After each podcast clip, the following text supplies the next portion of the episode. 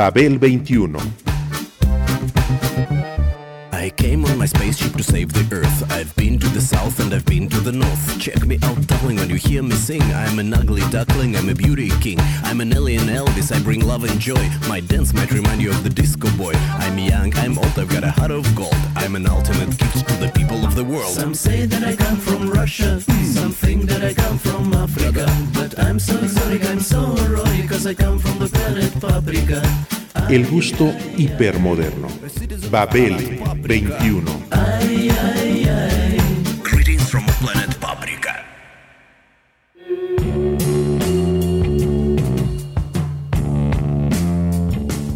En el año 1970 se cimentaban en la Gran Bretaña tres tótems del rock, tres grupos que delimitarían las bases para los nuevos subgéneros.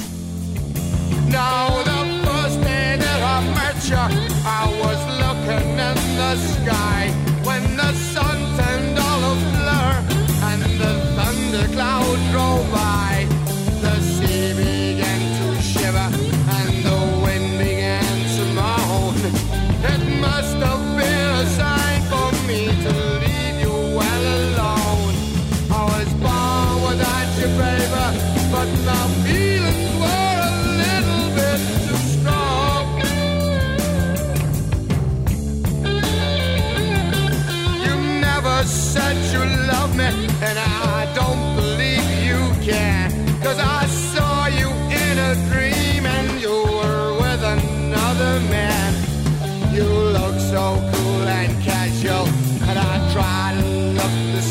same. But now I've got to love ya. Tell me who am I to blame? I was born without you, baby, but my feelings were a little bit too strong. Un par de años atrás, 1968, John Michael Ozzy Osbourne, Terry Geezer Butler, Tommy Yomi y Bill Ward, todos con 20 años de edad, originarios de Birmingham, Inglaterra y obreros con diferentes oficios, decidieron unir esfuerzos y formar el grupo Polka Talk Blues Band Earth. Antaño, los dos primeros, cantante y bajista respectivamente, habían integrado una banda de blues rock de nombre Rare Breed. Los otros, guitarra y batería, lo habían hecho con Mythology.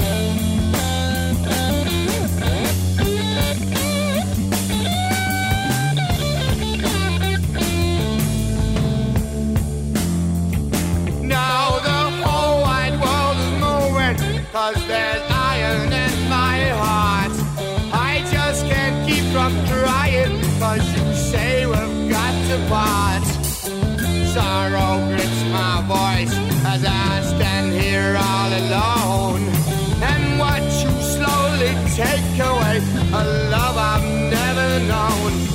I was born without you, baby, but my feelings were a little bit too strong. Just a little bit too strong.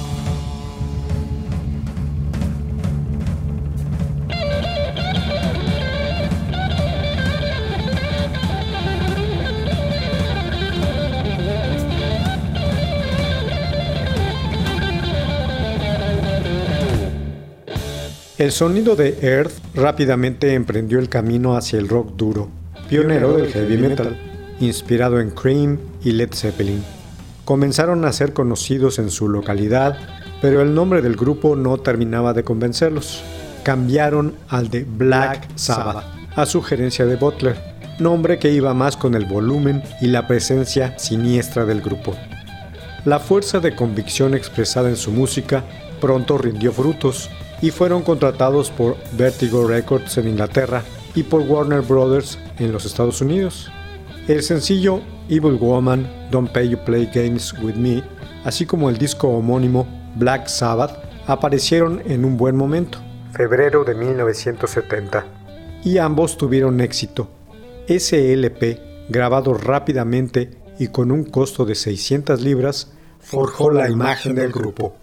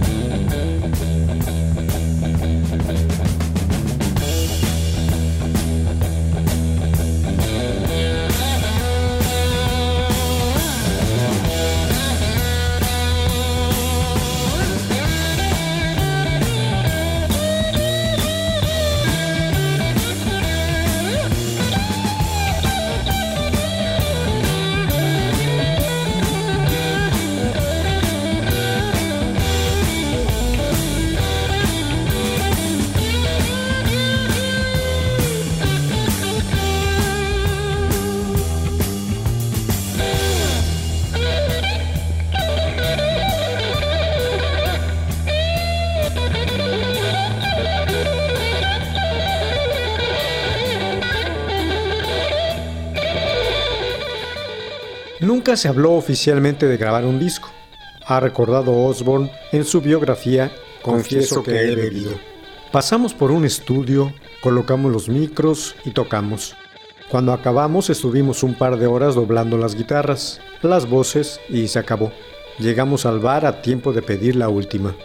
En no más de 12 horas, estos cuatro tipos del Birmingham habían grabado uno de los discos icónicos del heavy metal.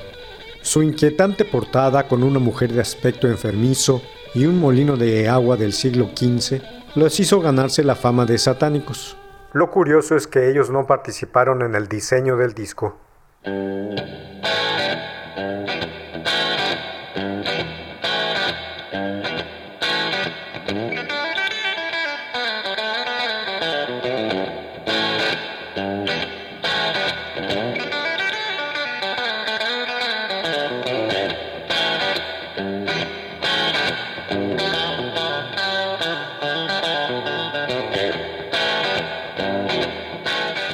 El grupo fue calificado casi al instante como una banda satánica. Durante la gira de promoción, confesaron estar fascinados por la maldad del hombre y por el diablo, aunque jamás adoptaron una actitud didáctica. Ser considerados como tales les confirió un misterio oscuro y atrayente que pronto se transformó en discos de oro. En su segunda obra, el grupo profundizó en la temática melancólica. Paranoid grabado en seis días y publicado a finales de año, llegó pronto a los primeros lugares de las listas y un crítico acuñó el término Downer Rock, Downer Rock para describir su ritmo pesado y su visión generalmente sombría.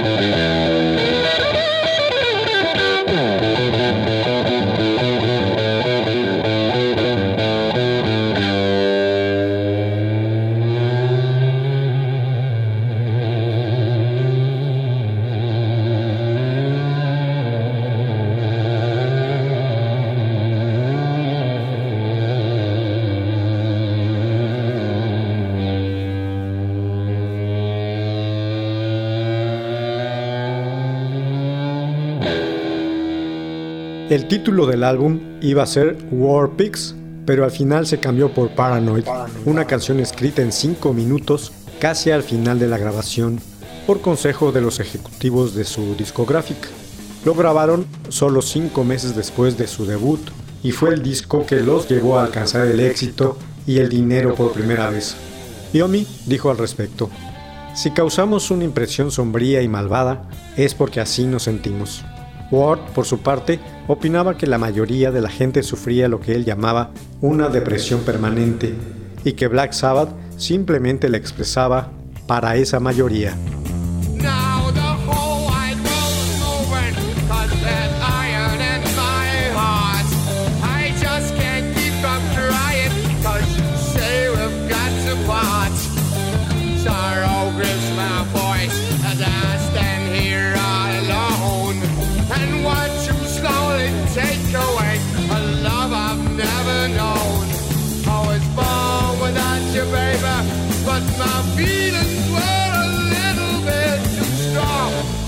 A little bit too strong.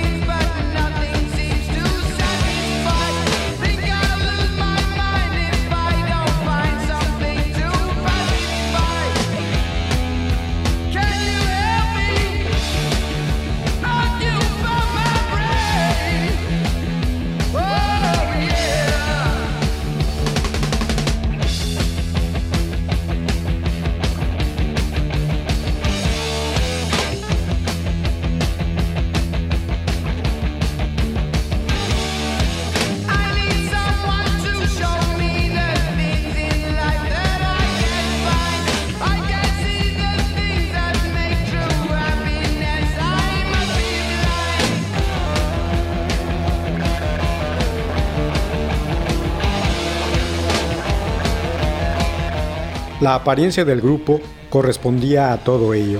Ozzy, cubierto de tatuajes. Ward, con su barba raputinesca. Butler, con su enervante y astuta sonrisa. Y Yomi, misterioso y distinguido, con sus afilados rasgos. Todos llevaban las grandes cruces invertidas de acero que hiciera el padre de Osborne para ellos, con el fin de alejar a los malos espíritus.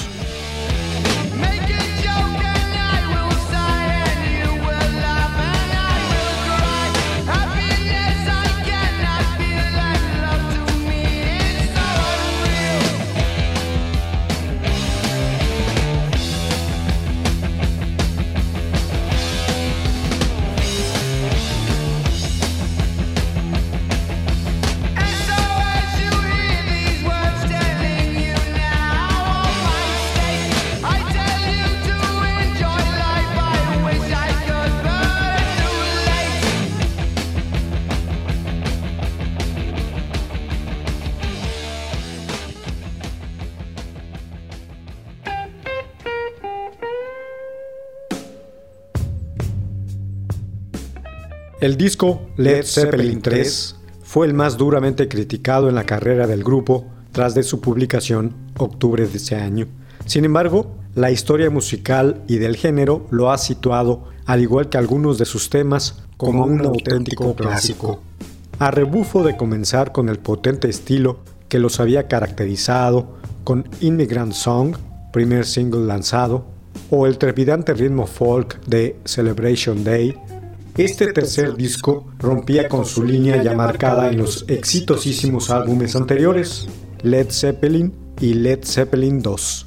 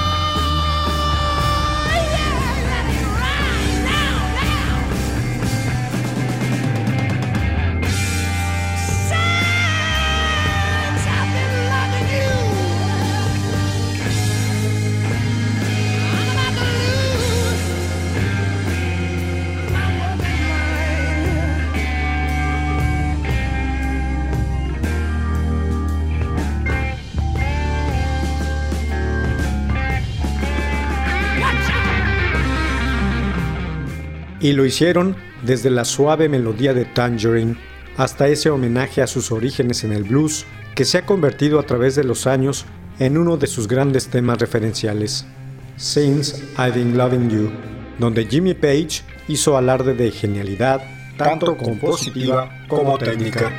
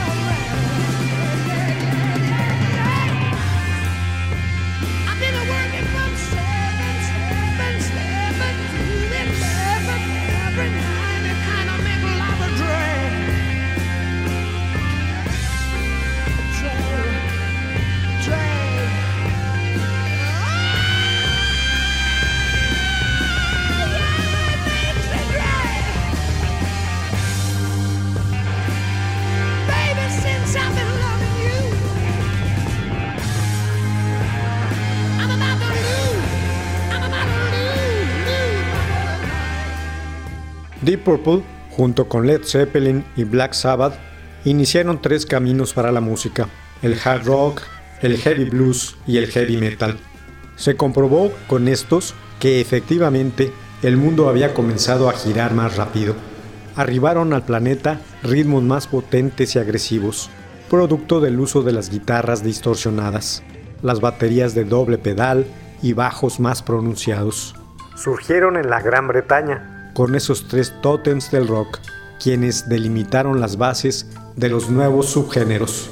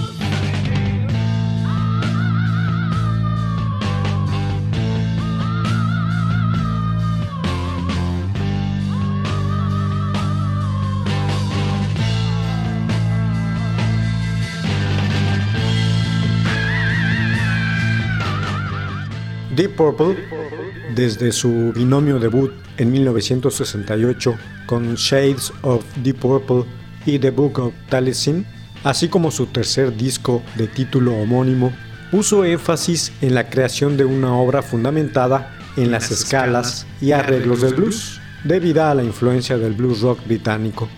En el rock psicodélico, vía Hendrix en su amplificación y puente entre la diáspora afroamericana y los rockeros del viejo continente que buscaban la dureza del sonido, y en la música clásica, de la que eran egresados.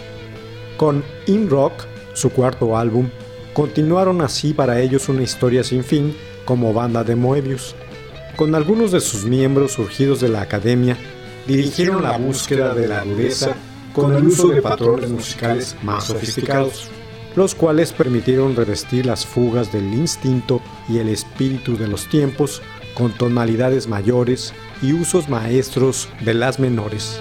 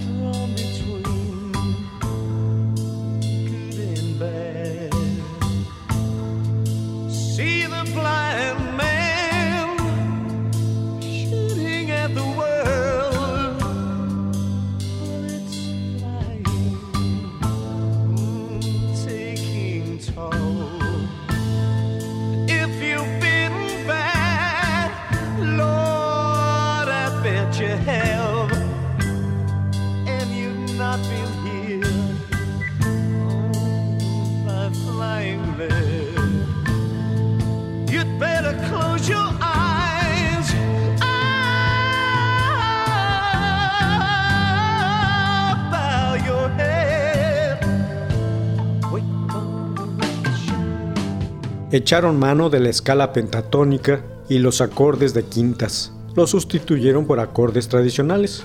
Las progresiones de dichos acordes las asociaron a los grados 1, 4, 5 de la escala, al igual que la fuente primigenia, el rock and roll. La batería pugnó por alcanzar el rango de 100-150 golpes por minuto, con una media habitual de 120.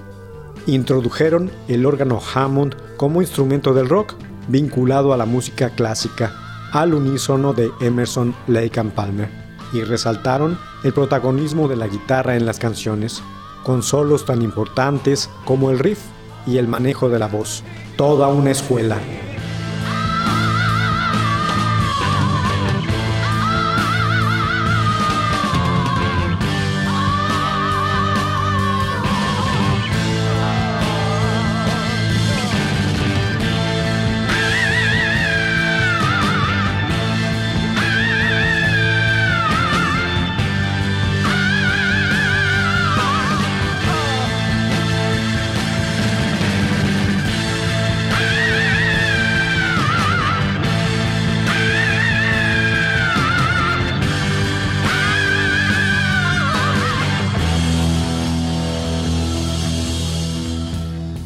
Babel 21, un programa de Sergio Monsalvo. Producción a cargo de Pita Cortés, Roberto Hernández y Hugo Enrique Sánchez.